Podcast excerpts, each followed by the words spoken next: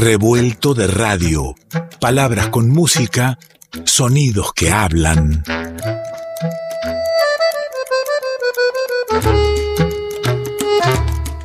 Revuelto de radio. El todo es más que la suma de sus partes.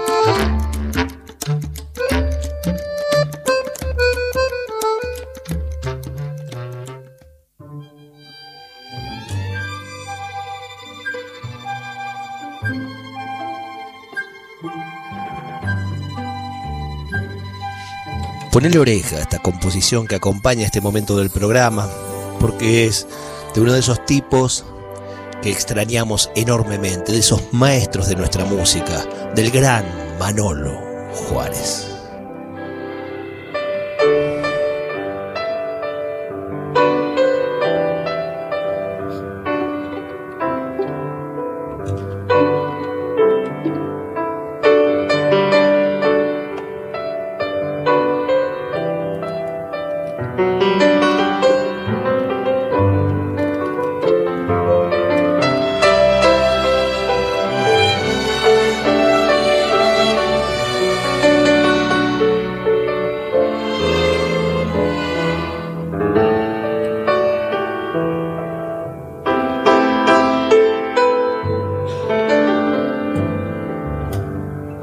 Hipnótico Manolo con sus composiciones y uno pide disculpas cuando va a entrar a, a, hablar sobre, sobre un tema compuesto por él. En este caso, en el piano estás escuchando a Fernanda Morelo con ensamble instrumental, el ensamble atlántico de la Orquesta Filarmónica de Río Negro, una grabación maravillosa, hermosa para escucharla completa, para disfrutarla y que se acaba de editar nomás ahora desde el 25 ya está disponible y podés disfrutarla. Desde mañana va a estar disponible para que accedas desde nuestra página web, desde la discoteca para para degustar esta hermosura que si hablamos de Manolo Juárez y si hablamos de, de poder eh, encontrarle diversas eh, miradas y poder seguir hablando de este tipo imprescindible de nuestra música, eh, Guillo Espel es uno sino el más indicado para eso. Y Guillo Espel tiene algo que ver con esto que estamos escuchando.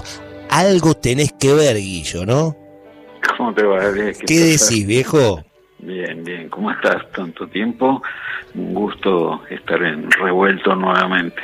Qué lindo, qué lindo que, que, haya excusas tan hermosas como esta para que estemos charlando de nuevo.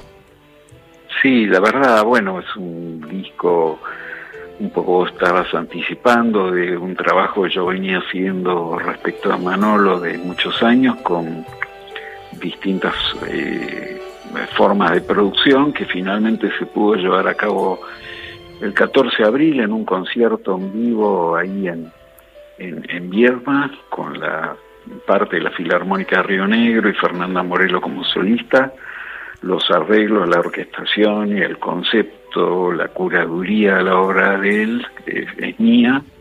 Y entonces bueno, finalmente se también incluía la posibilidad de estar grabándolo y filmando Así que hicimos un disco que, bueno, tenemos la alegría de que esté en plataformas desde el viernes, que se llama Juárez desde Juárez. Te digo para que la gente lo busque, es un disco, lleva mi, mi nombre, pues un disco mío, digamos, Guillo Espel, Juárez desde Juárez, con Fernanda Morelo y la Orquesta Filarmónica, con Martín Fraile en la dirección. Bueno, ¿y cómo es esto de, de entregarnos a, al maestro Manolo Juárez, intentando que, esa mirada tenga que ver también con, la propia de, del maestro que, que, ya no está entre nosotros? Sí, a ver, eh, no sé si apuntas a eso, pero yo, por ejemplo, lo primero que hice fue una compilación de todas sus composiciones. Maestro uh -huh. Manolo fue muy conocido también como arreglador. Claro. La gente, la gente, bueno, yo incluido, lo, lo, seguíamos también con el mismo interés, tanto cuando hacía una composición propia como cuando tocaba, qué sé yo, una versión de La Humilde, por uh -huh. decirte algo.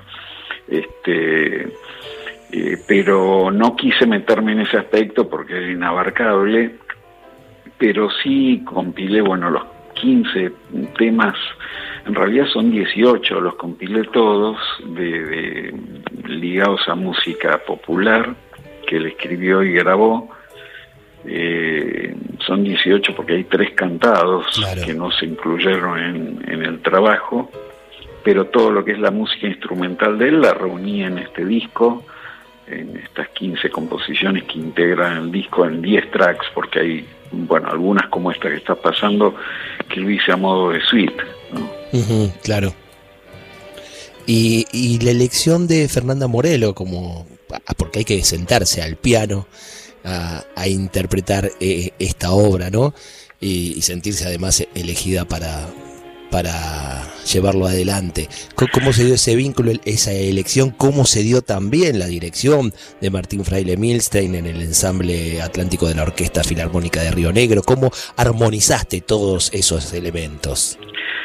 Bueno, buenísima pregunta. Mira, el, eh, a ver, Fernanda eh, es una gran amiga con la que trabajo alternativamente desde 2010, que ella grabó unos nocturnos míos. Después en el 2014 hicimos un disco juntos que yo adoro, que se llama Once Mujeres, que también se puede encontrar en... Tengo ese disco, tengo ese disco. No, no, quiero arriesgar, pero la tapa es roja. Exactamente. Ahí está. sí, la tapa es roja que hizo Florencia Morelo, que es la hermana que es diseñadora y, eh, y bueno, eh, eh, siempre que hemos trabajado, aparte que nos, nos une una amistad muy grande, se han dado cosas fantásticas, pero no te diría que fue este el motivo central por la cual la elegí.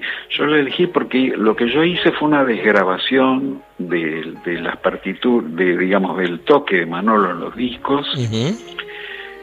Y la idea partió de que los pianos sean exactamente lo que él tocó, con lo cual necesitaba en principio un intérprete que se pudiera meter desde la lectura con, con la interpretación tal como la hacía Manolo. Si tenés, digamos, memoria de algún tema en particular, te vas a encontrar con que el piano, si cerras los ojos, entre comillas, dicho esto, podrías este, estar escuchando a Manolo, ¿no?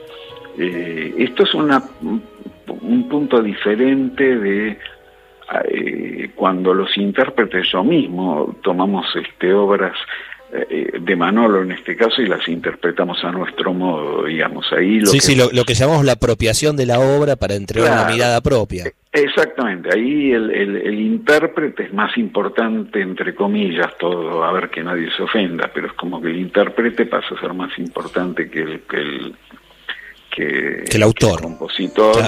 Y, bueno, por eso digo que nadie se ofenda más. Yo mismo lo he hecho en discos previos. Yo he tomado un par, dos, tres veces temas de Manolo y, los arreglé un poco eh, como material de trabajo para mostrar cosas mías. Claro. Acá este disco es lo mismo, solo que yo quise partir de el pianismo de Manolo para hacer eso. Entonces hay como primero un pasaje por ahí para después hacer los arreglos orquestales y para y, Fernanda como es una pianista venida de la, música clásica, digamos acostumbrada a tocar Schumann, por decirte, un, compositor. Eh, tiene esa dinámica, digamos, que, que es la que tienen en general los pianistas académicos, pues llamémosle de ese modo, que es, eh, bueno, encontrarse con el material, con la obra, para después mostrarse como intérprete a partir de eso. Y, entonces lo logra, qué sé yo, de una manera espectacular, porque entra profundamente en el espíritu de Manolo, en la técnica pianística de Manolo, y desde ahí este, hace su digamos su proyección, ¿no? Para mostrarse ella. Con lo cual, tanto Martín Fraile, que me preguntabas, como en la dirección, como Fernanda y como yo mismo, tuvimos de, premisa esto, ¿no? Decir, a ver, la, piedra que nos tiene que mostrar es la obra de Manolo Juárez, ni siquiera la persona, mira lo que te digo, porque no se trataba como de un homenaje a una persona, sino de un recorrido por la obra de, una persona. Yo, yo estoy pensando estos días que es como un vuelo rasante, digo, sobre y, e impertinente, porque nadie es como, como, como un sin permiso, digamos, entrar en lo más profundo y lo más, lo más auténtico de la obra de Manolo para desde ahí despegar, ¿no? Y fue un poco el concepto de, del trabajo. Y, y, Guillo, Guillo Espele, Guillo Espele, estamos hablando con él a, a propósito de este nuevo trabajo, Juárez desde Juárez, y, y viste que tenés una historia, una relación con, con, Manolo Juárez, con su música, una, ida y vuelta constante de, descubrimientos, de conversación. Y en este trabajo en particular, ¿qué de nuevo te dijo Manolo Juárez con su obra? Si es que encontraste algún nuevo mensaje, una nueva puertita que se fue abriendo. No sé si nuevo, pero te lo voy a resumir así. Yo a Manolo lo conocí cuando tenía 11, 12 años, porque no a él, sino su música, porque mi viejo, que era un melómano total, tenía en su discoteca los primeros tres o cuatro discos de él que ya estaban publicados. este, y entonces fue uno de los discos que yo recorría de toda su discoteca y que me deslumbraban, ¿no? Este, insólitamente de esa edad. Había empezado por Spinetta, por este, eh, por los gatos, por, en fin, este, por los discos de rock de esa época, por los Beatles que ya estaban separados, pero que fueron... Y de ahí me metí a, todo el resto de la música que tenía mi viejo, entre los cuales estaban estos discos que, yo adoraba, ¿viste? Y después, varios años después, te estoy hablando ya del año 83, eh, lo busqué para estudiar, yo venía empezando a dedicarme así más seriamente a la música y lo busqué para estudiar eh, a él porque era un profesor, un maestro eh, muy solicitado y me lo recomendaban por todos lados. Y además que yo conocía lo que hacía, entonces eh, de ahí en adelante que, que por suerte me aceptó, no solo estudié con él, sino que hicimos una amistad muy, muy grande que duró hasta sus últimos días y que continúa aún ahora algún misterio, digamos, de la conexión que uno tiene, y en principio, como decir, desde su música. Entonces, a ver, para contestarte concretamente lo que me preguntas, eh, la música Manolo a mí me atravesó toda, por lo menos estos 40 años de mi vida entonces este por no decir 50 cuando cuando los cuando lo descubro no entonces este entonces eh, imagínate que estás hablando de tu vida plena. Totalmente. Es, muy, muy raro decir eh, eh, es casi como que forma parte de mi identidad, de mi ADN. Mi música puede no tener nada que ver con la que hace él, o sí, pero supongamos. Pero está impregnada también de esa relación. Pero, tiene claro, es decir, pero sé que, que, seguramente hubiese sido otra si Manolo no hubiera Claro, claro, claro, ni hablar. Eh, decías recién, Guillo, e-, ese comienzo, ¿no? Los Beatles, Spinetta, eh, Manolo Juárez, es un, es un, comienzo que le recomendaría hoy a cualquier pibe de 11 años que quiera eh, y te sumo, transitar un camino, ¿no? Son tipos, y te sumo porque eh, los tipos que te voy a nombrar son los que escuchaba ahí y los que seguí escuchando toda mi vida.